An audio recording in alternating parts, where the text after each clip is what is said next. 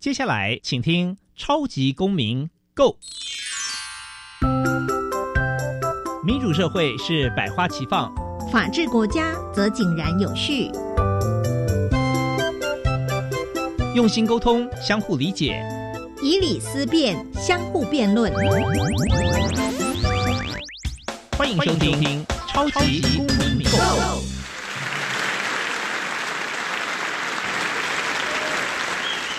各位听众朋友，大家好，欢迎再次收听《超级公民购》，我是共同主持人苏格格苏明祥。《超级公民购》呢是由教育部所委托，由国立教育广播电台与财团法人民间公民与法治教育基金会联合制播。那民间公民法治教育基金会呢，主要以两大出版品为中心。第一个是民主基础系列，在过去节目上已经介绍过很多次了。另外一套出版品呢是公民行动方案系列。那此外呢，我们也有出版《老师你也可以这样做》，以及《老师我有话要说》。那着重在宣导一些辅导管教的法律观点跟教育观点，希望可以帮助老师进行校园的辅导。那此外也办了很多的教师法律研习营、民主教育的推广，希望可以提升台湾的人权。法治教育。接下来，我们进入小小公民庭看厅。小小公民庭看厅，在这个单元，我们将会带给大家有趣而且实用的公民法治小知识哦。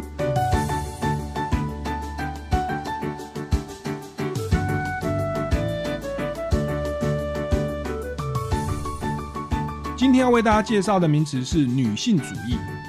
女性主义又称女权主义，是指主要以女性经验为来源与动机，追求性别平权的社会理论与政治运动。在对社会关系进行批判之外，许多女性主义的支持者也着重在性别不平等的分析，以及推动妇女的权利、利益与议题等等。女性主义理论的目的在于了解不平等的本质。以及着重在性别政治、权力关系与性意识之上，女性主义政治行动则挑战诸如生育权、堕胎权、受教育权、家庭暴力、产假、薪资平等、选举权、代表权、性骚扰、性别歧视、性暴力等等的相关议题。女性主义探究的主题则包括歧视、刻板印象、物化，特别是有关性的物化、身体。家务分配、压迫与父权，女性主义者还致力于合法堕胎和社会融合的可及性，并保护妇女免遭强奸和家庭暴力。接下来，我们进入公民咖啡馆。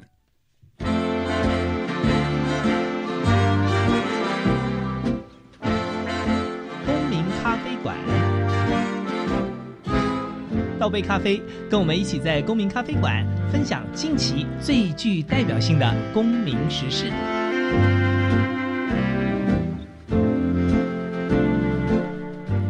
各位听众朋友，大家好，欢迎收听超级公民购。我们刚刚的这个呃有在介绍啊女性主义专有名词，所以没有错。我们今天邀请到的来宾就是一位女性主义的专家，那我们掌声欢迎世新大学性别研究所的陈怡倩教授，欢迎大家好，谢谢。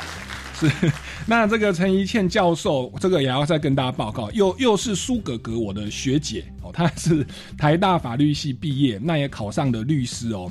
但是呢，她后来呢，她的重心就慢慢的往这个性别两性的议题去做研究。她先后在康奈尔美国康奈尔大学读法学硕士，又到德国海德堡大学读法学硕士。然后呢，又回到美国康奈尔大学取得法学博士学位。那他的论文的题目呢，就是跟女性主义有关。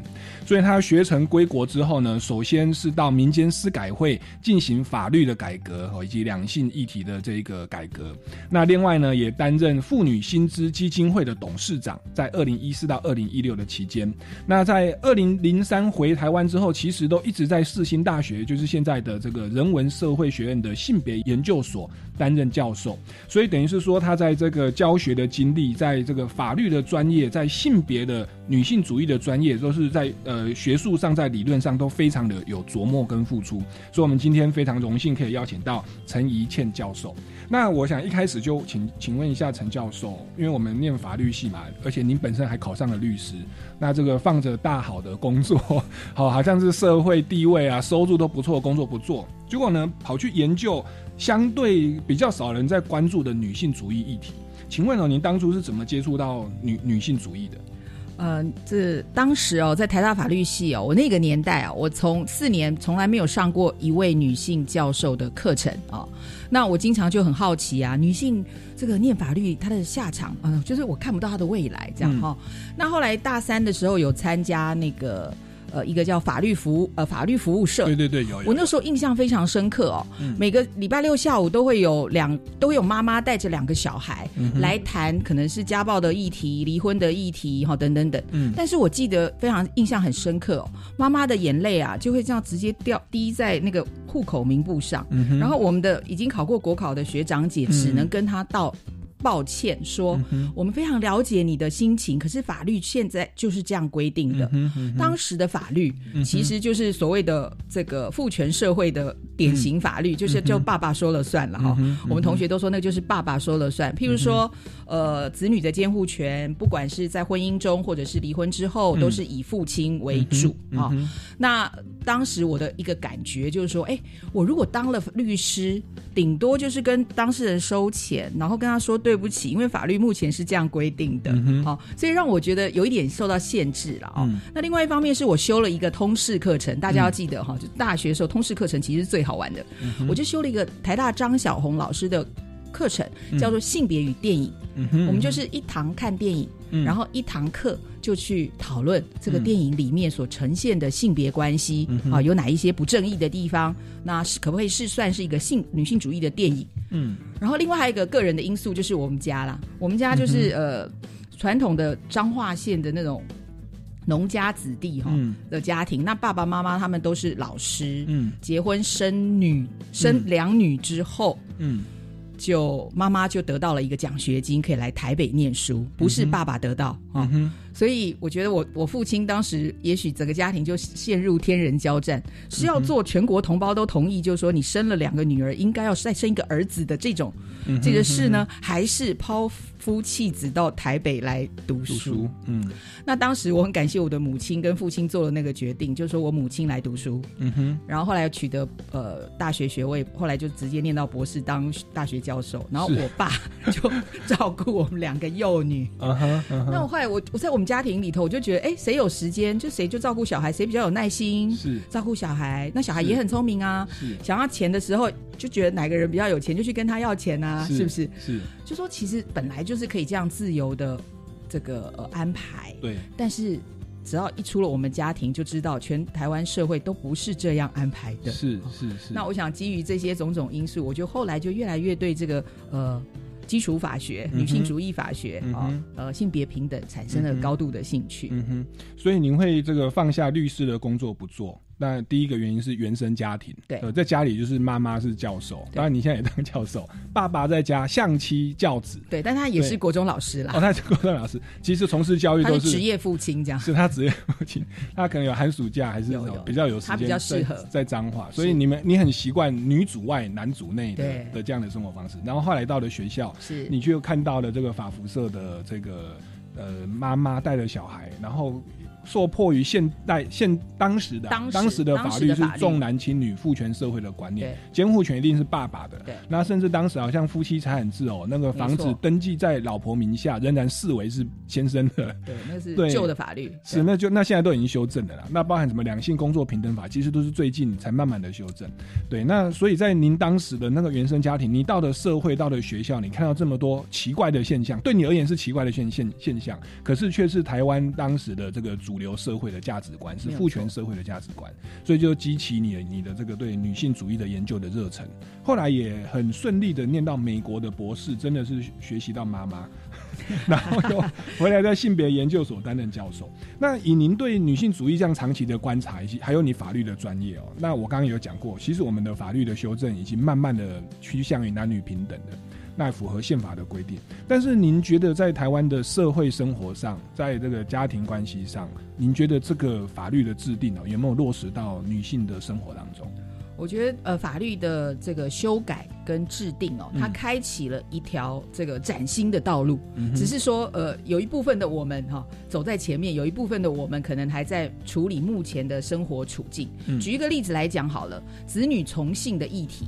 啊，子女从姓的议题，以前最原始的时候是从父姓嘛。嗯哼。那后来我们改成第二阶段是改成说，原则是父姓，但是如果母亲没有兄弟的话，嗯，那就可以从母姓。对对对。那目前已经改成，其实是可以父母可以协议子女到底要从父姓还母姓。对。没办法协议的话，就抽签。对。所以户政机关的人员就非常的辛苦哈。嗯。那可是您您要不要猜猜看？嗯。台湾自二零零八还零七修改之后，就说我们可以协议之后。对，呃，新生儿哈，协议从母性的比例大概多？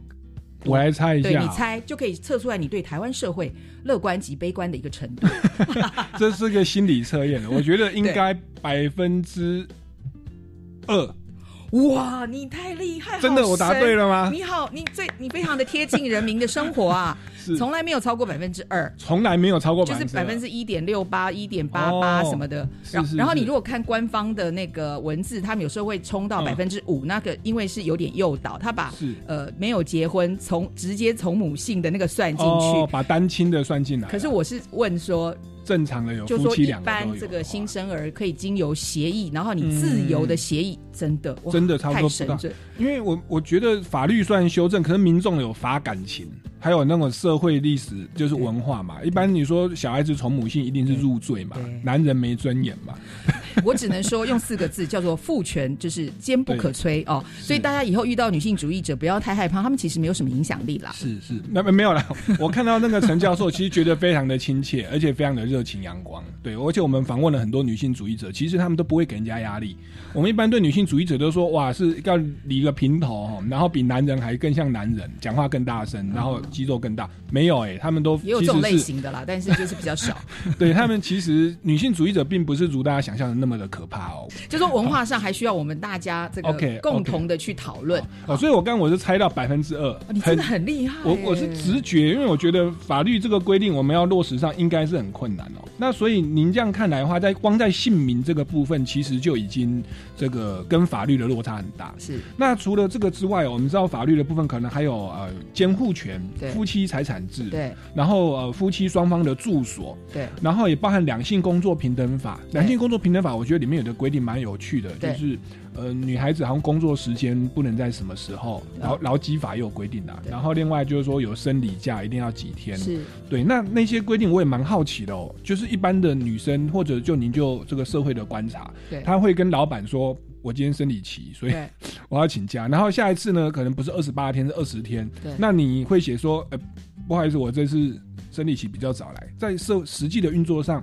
呃，包含两性工作平等法或者是两性教育平等法，它在其他的部分，您的观察是怎么样的？呃，我说明一下好了，原原来台湾是没有这个所谓的两性工作平等法的。那呃，所以。你大家可以看到，随着女性哦大幅度的进入公公共的领域，开始参与工作啊等等等，因为以前希望他们在家相夫教子嘛，对不对？除了我爸以外，那。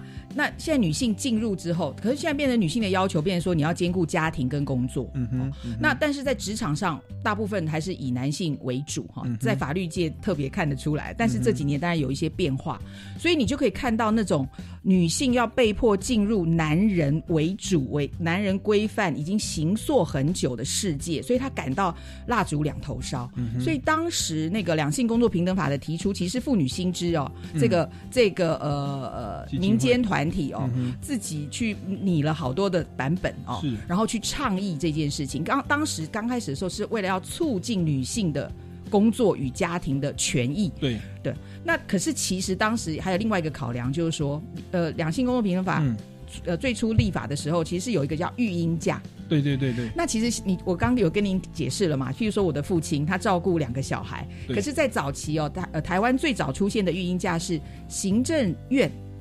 男女性公务人员育婴假。是。那表示什么？表示如果一个男性公务人员他想要兼顾他的家庭生活，是。他是没有办法的，国家帮他决定了，是。说哎，你好好的男人，你给我好好的这个从事公务，小孩家庭由女性来。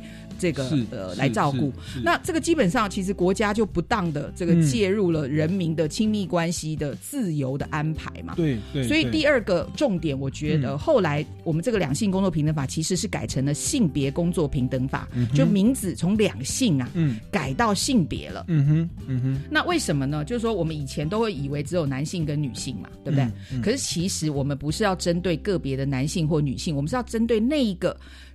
作用在你我身上的性别规范，嗯哼，因为他对女性有一套管理规则，对男性也有一套管理规则，然后任何人只要脱异了这个我们一般的想象，就会受到惩罚，嗯哼，好，所以我我觉得后来的性别工作平等法，其实某种程度是去看一下，就是说，哎，男女在生理上差异，哎，女生是真的有生理期嘛？那这真的是因为男女生理的差异。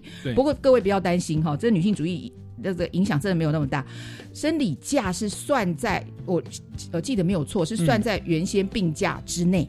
所以它不是外加的哦，那它的差别只有一个，就是说原则上我们病假是不是要拿诊断证书？对对对，那他生理假他就可以打个电话就说我生理假了。阿贝你要看要看什么？看我的卫生棉吗？啊，就是这个时候雇主就不可以再多问了，因为他生理假，可他其实是算在病假里头的扣打里面。对，所以他其实是协商过的一个法律哦，所以他并没有外加哈。是，那只是说考量到这个的确是生理差异嘛。是，那您至于你刚刚说的那个时间工作时间，我记得没错他，应该是在工厂法的规。定就是说，女性夜间哈不可以工作，但是它也有一些例外的条款。对，那我同意你的看法。其实我们应该要仔细的思索，到底那个当时可能是为了所谓的母性保护。对，认为说女人呐要可能未来要养育这个子女，所以她身体健康很重要。是，可是我也想要问一个问题：男人也是精子的所有者啊，难道男人的身体就不重要吗？是是是。所以我觉得。呃，女性可不可以晚夜间工作这一件事情，恐怕我们现在要根据二零一九年最新的科学证据来看一看，对于男女身心状况的呃这个影响，是不是只是对女性有影响？是，所以发现其实，在过去的这些法律，包含我们认为是在保障女性的。都已经有男女歧视了，就算育婴假，觉得说是保障女性，可是为什么是女性才有育婴假？可是现在男性不能育婴假？对，还好现在法律都改成男女都可以了。哦，OK，现在已经改。那我再给你出一题好不好？好，好，好，来来来，就是育婴假以前哈是无给的。对，就是留职停薪育婴假没有薪水，可是自从那个王如璇律师也是我们妇女薪资呃基金会前任董某一任的董事长，他当了劳动部部长的时候，他那时候推动有六个月的育婴津贴，好，就说你没有薪水，可是你还是有六个月的育婴津贴。那我要请问苏哥哥了，就是自从有了育婴津贴之后，你猜猜看男性请育婴假的比例大概多少？他那个孕今天是男生女生都可以，大家都可以。然后六成薪，六成本薪是用就业呃劳工就业保险基金来给付的。如果是我，我当然毛起来请啦。但是台湾的社会，我猜应该，我来猜看三，我觉得应该两成两成到三成是男生请，然后差不多七成。到六成是女孩子，太精准，又又很精准，被我猜中了吗？初次见面，但我必须要称赞你。我对社会有在观察，有哎，大概二十，对，两成。百分之二十是男生请，就就说那个有育婴津贴之后，是是是，对。所以就算用育婴津贴去诱惑男生，哎，你请假在家里照顾小孩，男生还是不愿意。应该是说，我觉得我们必须承认，这是一个文化的一个预设。对，第一个，男人一定要是经济提供者，好，所以我非常鼓励男性赶快加入女性运动啊。其实我这样压力会变小，而且我的平均寿命要大家一起嘛。既然已经成立家庭，是不是伙伴制？哈，所以我们整个方向其实是找伙伴制前进。是是。那如果我们文化社会一直预设男性是经济提供者，你看他会很辛苦。全球经济衰退到这个裁员这么糟糕，然后无薪假，然后一大堆，所以男性。呃，所以那个育婴假，我觉得不能够只规则在男性不愿意请，而是文化上经济条件，嗯，没有让他没办法。嗯哼哼，对。所以在这个民主开放，我们宪法一直规定男女平等，除了法律上平等，事实上平等。我觉得大家的观念，对，也要慢慢的去调整。那我一直也觉得啦，我在上次节目也说，我觉得为什么我们这个月要谈这个女性主义？因为男性啊的平均寿命啊，长期以来比女生少个五六岁六岁嘛。对，其实我们是这个父权主义观念下的受害者，对不对？你看我们男真的男人，像我要这个做自由业，对不对？然后做进演艺圈，那女方的家长哇，都说啊，你的工作稳定吗？我说我是自由业，还要保职业工会，他就觉得。不可靠，不容易。对，所以你看，我到现在，我在这个情感上，就是被父权主义的观念迫害到现在，还是单身嘛？赶快解放吧，苏哥哥！我应该要多认识你们这个妇女薪资基金会的 的这一些。我是邀请各位男性，对我是邀请各位男性以自己的主体，并不是为了要拯救女性，是要拯救自己啊，没有错，来进入，然后成为我们最棒的盟友。是，所以这个所谓的父权观念，其实不只是压迫女性在育婴上，或者在工作上，其实在男性的社会压力上，以及在很多方面夫妻关系的协调上。都产生了相当大的迫害，所以我们这个月用一个月的主题来讨论这个议题哦。好，那我们这个阶段呢，先到这边先休息一下，我们进一段音乐。那我们下个阶段呢，再持续来访问这个陈教授有关性别议题的问题。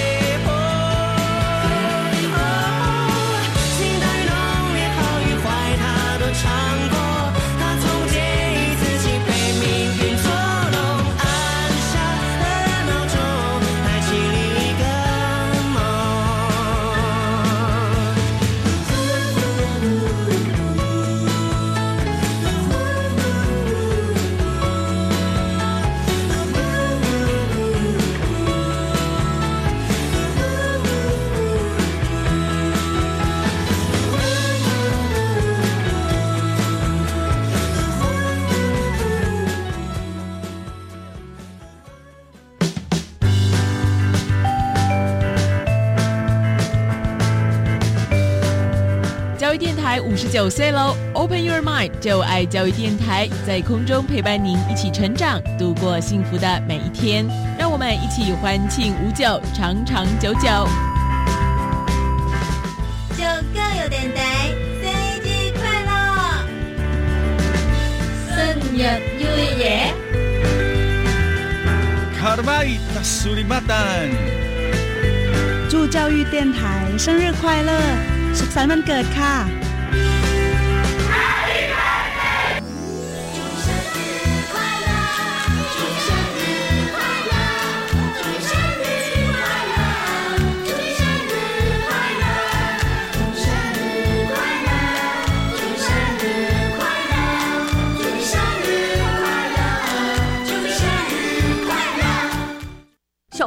啊，你帮老奶奶送糖果去小人国，我招待你出国，让你天天吃糖果，免费住别墅，这么好，当然可以啊！小朋友千万不可以，这种不明的国外免费旅游，或是不合理的高薪工作机会，很有可能会让你成为非法集团的犯罪工具，面临国外的刑责。提醒国人切勿心存侥幸，接受不法集团利诱，在海外提领不明包裹或接受高于合理报酬的海外工作机会。部分国家贩运毒品罪，最高可处以死刑。以上广告由外交部提供。哦，现在网络或媒体报道的东西都让我好混淆哦。那些内容啊，可能是刻意的扭曲或截取片段。那怎么办？从学校开始就要重视媒体试读教育，让大家了解各种讯息产制的流程，增强思考判断力。所以说，看到各种报道不要随便相信，是吗？对。让我们成为有思考力的乐听人，一起重视媒体试读教育。以上广告由教育部提供。Open your mind，就爱教育电台。各位听众朋友，欢迎回来！超级公民 Go，持续为您访问到的是陈怡倩教授。那我们陈教授目前应该说从二零零三开始就一直在世新大学的人文社会学院的。性别研究所开课，感谢。对，因为从来没有人记得住。哦，对，我很认真的把它记下 来。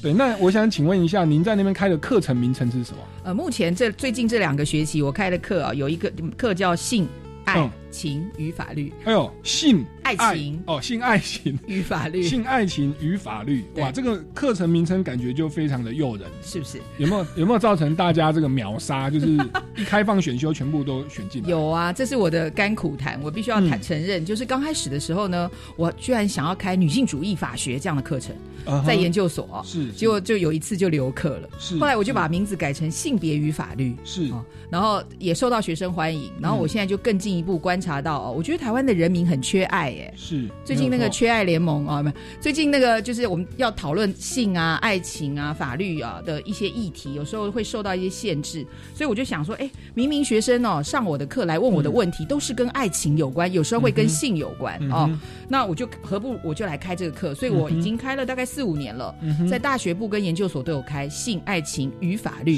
所以我把法律放在退居在最后，是，然后先吸引同学来，是，所以课程名称本来叫女。性主义法学留留课，就是学生人数不够啦。后来叫性别与法律，哎，好像稍微有趣一点。但是变成性、爱情跟法律，就忽然变得大爆满哦。那您跟我们来分享一下，因为我我听这个名课程名称，我也忽然觉得很想修。对对，法律很有兴趣，没有啦。对于这个两性关系很有兴趣。对。那您在教学的过程，你觉得学生在上课啊，他他有没有对于哪些议题特别感兴趣，或者说你有观察到什么有趣的现象？OK，对，有啊。其实哈，我每次上这个课啊，心心中啊，偶尔都会觉得蛮心疼的哈。嗯，因为呃，我们课是十八周嘛，所以我会慢慢的建立跟同学的关系哈。就是说，刚开始一定要先谈一下说我们台湾的法律的体系基本的规范。对。然后等到时机成熟的时候，我就会给大家一张空白白纸，要求同学写下，呃，不用不用匿呃我不具名哦哈，在白纸上写下。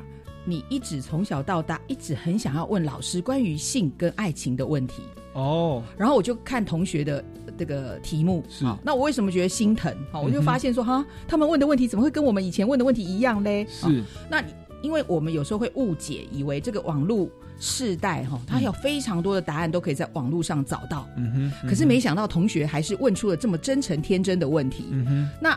我觉得他某种程度哦，他不是不可以找到答案，他是想跟老师讨论。嗯哼，那我举几个例子好了、嗯啊，我真的觉得我们学生实在太棒了。嗯，他可能会问说：“老师，性行为过后要跟对方聊天吗？聊什么？” 然后我就真的不是我的专业，好，没有，我还是会试图跟他们讨论。然后另外一题就是说，老好女孩不能喜欢性吗？是，那譬如说，同学就会问，阴茎到底要几公分才算标准？嗯哼，或者说婚前性行为是不好的吗？我跟我的男友已经交往两年，但是妈妈一直说，呃，这个性还是结婚以后。但是是同学说我太老派，类似像这一些，嗯嗯，我觉得他蛮纠结的。是可是又没有人可以讨论。对，哦，他可能可以跟他的姐妹淘讨论，或者是男人男同学们，我就不太不是很确定他们会不会彼此讨论。哈、对，就说他们会不会有那种不示弱的那种心情而无法讨论。嗯可是他好像很想跟老师讨论这件事情啊、那所以我就会跟依据他们的问题嗯啊、需求来跟他们回答啊。譬如说我举例说明，有一次有个同学还是问了老师，第一次是不是很重要？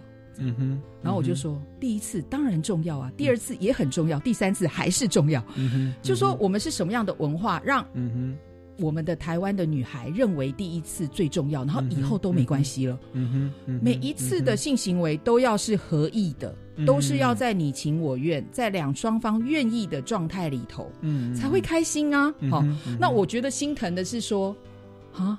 为什么到今天还在纠结这个问题啊？我们的处所谓我们那个年代常常提到的处女情节，恐怕嗯还潜伏在台湾的社会各个角落。嗯哦，就说我们跟好像很厉害，用智慧型手机好像很厉害，嗯这个呃开发新的这个 app，但是会不会一些与我们亲密关系非常呃重要密切的议题，嗯嗯从来说不出口，也无没有地方讨论哈、是没有错。他们网络上现在都有匿名版在讨论呐、可是我觉得他们想要跟老师讨论，嗯他们想要得到一个官方教育者的一个说法。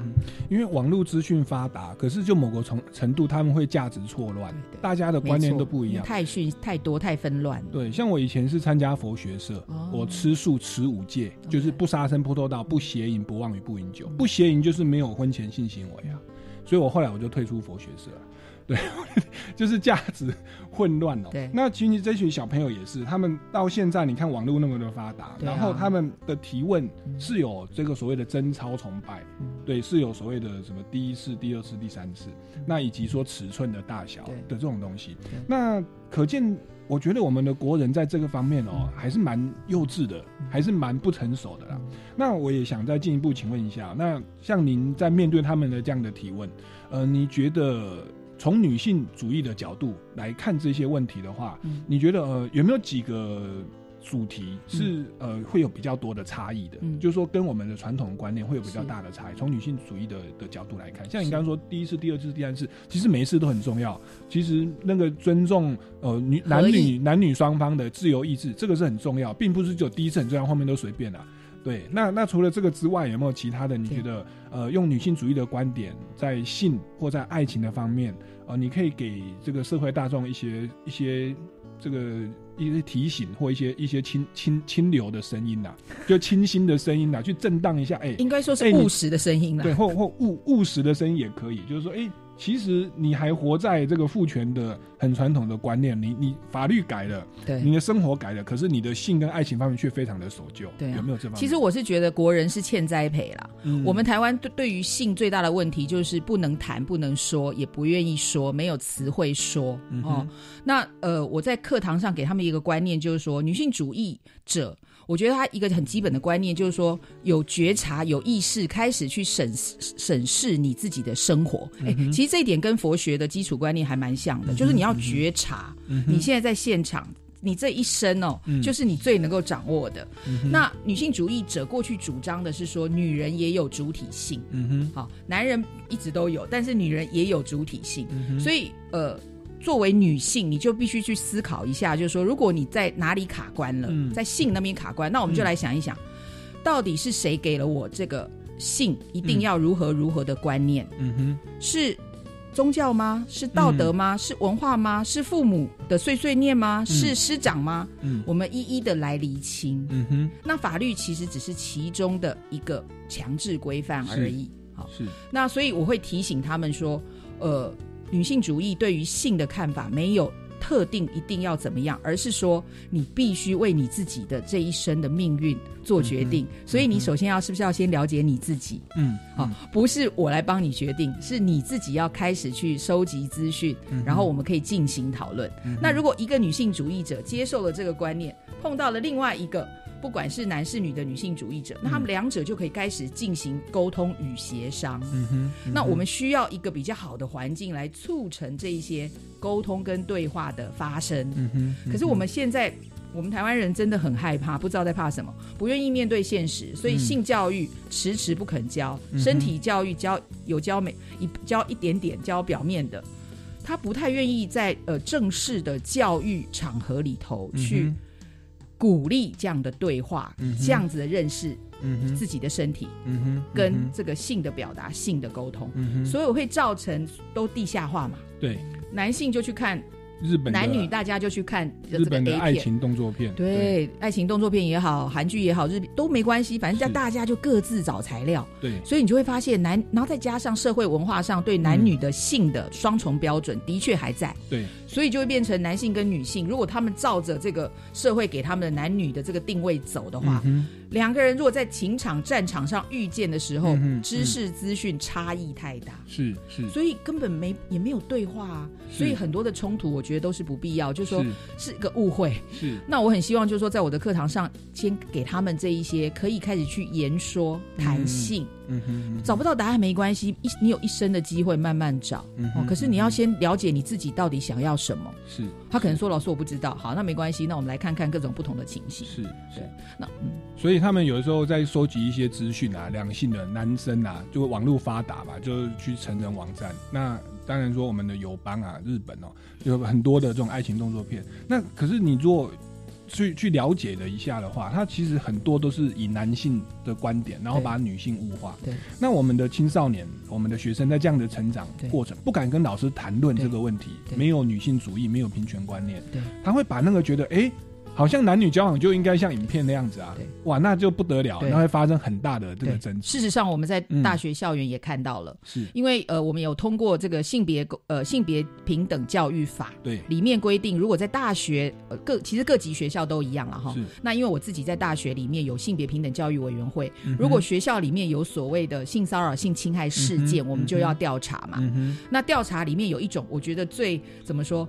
呃，用最大的善意去理解哈，那个加所谓的加害人的学生，他其实不是真的坏人，他只是真的搞错了，看太多您刚刚所说的那个 性别关系的一个互动，是，所以对方譬如说女性啊没有反应的时候，譬如说，哎，他们可能真的彼此真的有好感，对，然后也许进密进到这个房间亲开始有亲密关系的身体互动的时候，是，他看到女生没反应，他就觉得说，老师他应该是害羞吧，所以呃不敢有什么反应，可是你问女方，女方是她觉得很尴。尬，整个惊吓是没有办法反应，所以男方有时候还误以为那是前戏，他先说不要啊，老师，是。我说不就是不啊，是，所以他有一些错误的解错误的解读，然后两个人在进房间的那一刻，也许是两情相悦的，可是之后就开始两个人就。呃相，认知完全不一样，然后最后就变成遗憾的，变成性侵害的事件，然后就成立，是。非常遗憾。虽然那个不是刑法的，是行政法的这个这个，对，属于教育呃学校校园内部的，我们来处理，就可能用教育或者是用咨商的方式。可是如果到性侵，可能就要送就要刑法的处罚了，是是，所以就没有合意嘛，是是是，所以我就觉得蛮遗憾的啊。这些其实都可以避免嘛。他其实只要有好的性的表达跟沟通，嗯哼，其实可以避免这些憾事。嗯哼哼。那这个年轻人其实要学这种平权观念、两性的尊重，乃至在性爱情的互动过程。对。那这个过程其实我们的教育听起来是非常的缺乏，然后网络很开放，大家就乱乱抓资讯啊，然后造成一些错误解读，然后误人误己。那其实我们在学学习就就这些资讯的时候，像我们世新大学也是传播学院，所以在那种电影。对的学习，包含您当初在对女性主义感兴趣，就是因为有有一个课叫性别电影。电影对对。那像您在推动这个女性主义的部分啊，是不是也在呃电影的方面有一些这个琢磨，甚至还好像研发了 A P P 哦？对，这个跟大家来介绍一下。哦，谢谢。因为呢，你就想想看嘛，从小到大，我们也没有一堂课叫做如何歧视女性，或者是如何歧视男同志，或如何歧视跨性别哦。是。但是究竟是什么观念进到我们的脑袋里头？我们在在什么样的这个媒体媒介上面了解了性别关系？所以我们就当然找到电影啊、戏剧啊、广告啊、音乐啊、这些流行文化，其实是最厉害的。对我个人觉得，对哦，因为它就是会慢慢潜入、深入你的生活中。是是那电影里面如何呈现女人的性？对电影里面如何呈现女人怎么兼顾家庭跟生活？对电影里面如何呈现？好，等等等等等。对，所以我们就我我因为受到了一个这个德国基金会的赞助哈，我跟六个总共六个呃亚洲的呃女性主义者，我们共同开发了一款 A P P 哦。嗯那它是一个女性主义电影评比的 A P P 哦。那英文名字叫做 Mango Meter 哦。嗯那中文名字我现在还在征求中啦，可以称它为芒果奖这样。mango 就是 Mango 就是芒果，因为我们想要选一个代表亚洲的水果。是是哦是那那我们就选了一个芒果嘛。是，那呃，我们在里面问了十一个问题。嗯哼，那如果大家愿意的话哦，可以到那个可以下载这个 A P P，手。机下载这个 A P P，我们要搜寻什么关键字？芒果吗？Man Mango，因为它现在目前呃第一个界面还是英文，但里面有繁体中文的问题，哦就是 Mango M A N G O 对是 Me- meter M E T E R M E T E R Mango Meter meter meter 是丈量呃尺寸的意思。芒果的丈量。对，OK，不是啦，就是意思就是说呃评比芒果呃就是说、哦芒呃果的评比。评比奖这样。对。，那其实它内涵是在评比女性主义电影电影，对，譬如说，我举个例子好了，他可能会问说，哎、这个电影啊，女性人物是不是故事的核心？嗯哼，哦，大家都可以想想看哦，以前看的电影，有些电影里面根本没有女人，哦嗯哼，嗯哼。或者是女人可能只是这个清洁妇啊，或者是哈、可能女人两个女人在谈，只是在谈爱情而已，爱情很重要，嗯。但是可能还有爱情以外的世界。嗯哼，那譬如说，呃，有另外一个问题可能会问说，哎，电影叙事的观点是不是由女性角色主导？嗯哼，嗯哼，嗯哼这个举个例子，我不知道您记不记得，我们这个年代应该差不多吧？是林觉民，您记得吗？林觉民好像有印象，国文课本曾经出现过的革命志士。有有有有有，那因为我当时是念女校嘛，然后念完女林觉民先生的《与妻诀别书》啊，有有有有，这个与妻诀别书我就有印象，对，那他是林觉民的《与妻诀别书》，所以他的观点是从林觉民这个革命先贤男人是观点。是那因为我们那时候念女校嘛，然后我们大家就想说啊。哎以后千万不要嫁这种男人哦！他明天要去死了，但是写一张纸条跟你讲说：“哎，我爸爸、我爸、我妈妈、我呃，你爸爸、你妈妈还有我们的小孩都请你就是照顾了哈啊，那我要去为国家这个奉献呃奉献了。第一个沟通不良，是他一个人承担所有一切，不跟你聊天，然后去共同去面对这个挑战。对，第二个是，大家记得林觉民太太的名字吗？好像不记得，对，同学就会说：“老师，林太太没有错。”这位 这位女性促成了林觉民可以成为革命志士，但她在历史上其实没有留下任何名字，她叫意印了哈。但是问题是，我的意思是说，嗯。我们如果民法未来要走向，现在已经走向一个伙伴制，然后也不要让林觉民这么辛苦，对不对？他好像很多的委屈，然后自己就要去为一肩国扛下，对，大家一起来承担，不是很好吗？我对们搞不好会有有一个更好周全的方式，可以都兼顾哦。是是，那你看，因为我们都是女生，所以我们就觉得这课文写的很奇怪啊。对，就说我们为什么要这个赞同这样子的？这样子的革命志士，他没有说他是革命志士，可是他对家庭呢？嗯所以这个我觉得非常遗憾，在台湾的这个民主活民主运动历史上，我们经常听闻这样的故事对。他可能是一个民主先贤，对但他可能是一个与家人不熟的爸爸。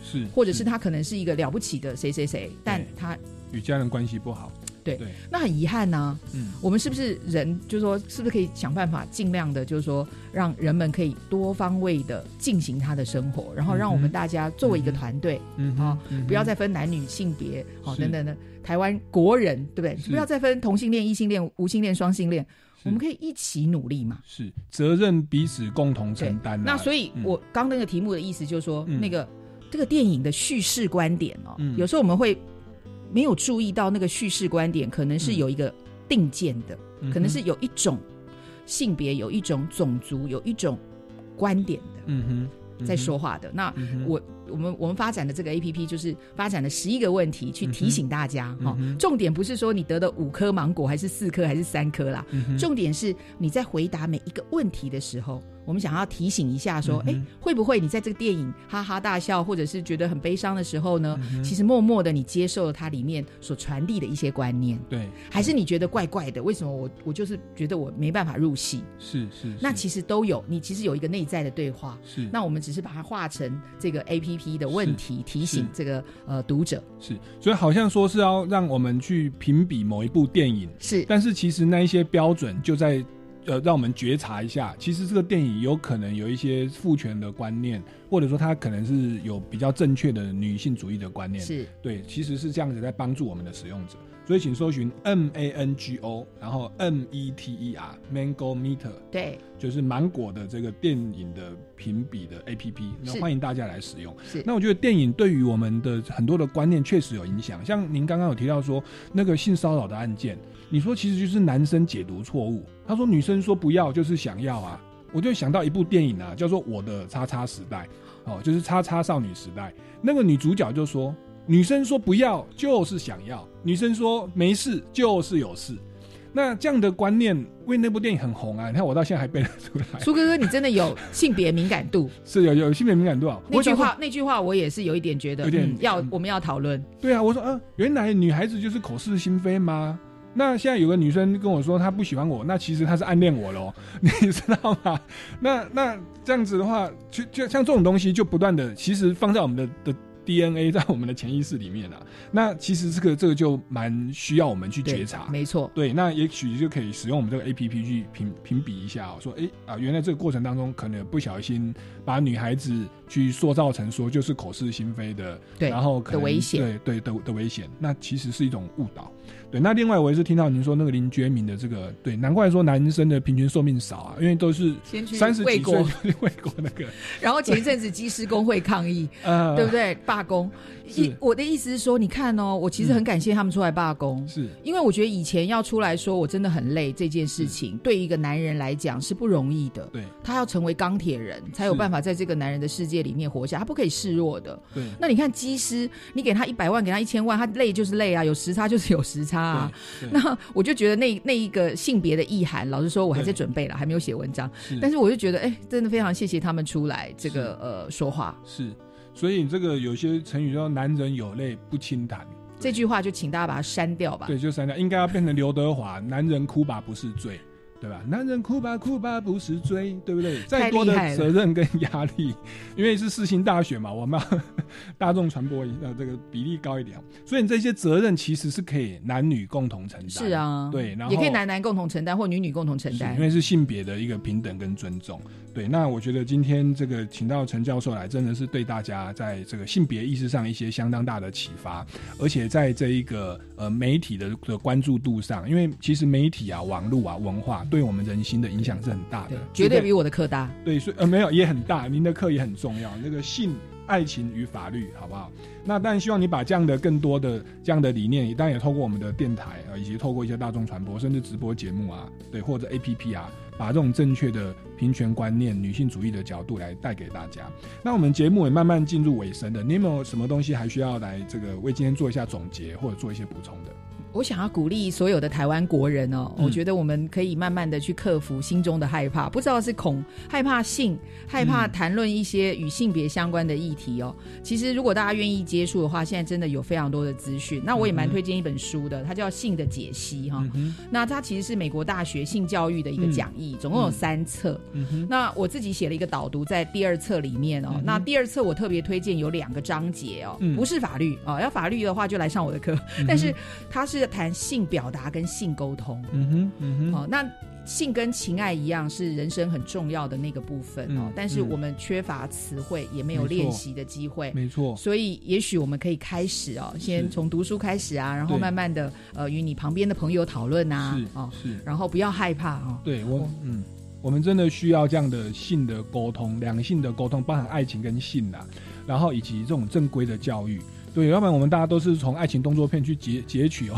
那我觉得真的对我们的我们的人心，对我们的下一代，对我们的家庭，对，其实都是很不健康。然后，然后我也觉得说，如果你真的要看爱情动作片，请多看各国的片源，不要只看某一个国家。欧美的国家，我觉得在那个呃性别平等的环境下制作出来的爱情动作片，可能也有不同的对，有不同的哦这个嗯魅力。是是是是，好，我们可以这个，我们没有要宣导的意思啊，我们还是好好的看 这个正规的性教育跟两性的尊重。好，那这个当然说，我们今天节目到这边告一段落。那相信很多听众朋友可能还会有进一步的疑问或建议，也欢迎都到呃超级公民购的粉丝专业留言，也可以到民间公民与法治教育基金会的脸书专业留言，我们会立刻回复大家。那最后这个再次谢谢陈教授今天莅临现场哦，蓬荜生辉，为我们分享了很多这个精彩的内容。谢谢您的邀请，太棒了。有机会再邀请您再上谢谢节目，好不好？那我们这个下个礼拜六下午三点零五分，超级公民购再见喽，拜拜。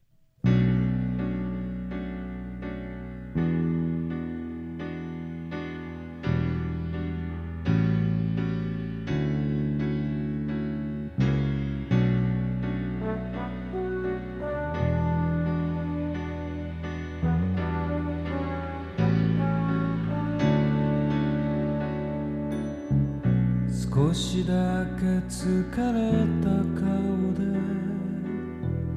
君は静かに眠ってる。スタンドの淡い光。そっとまつげの影ができる昔より愛が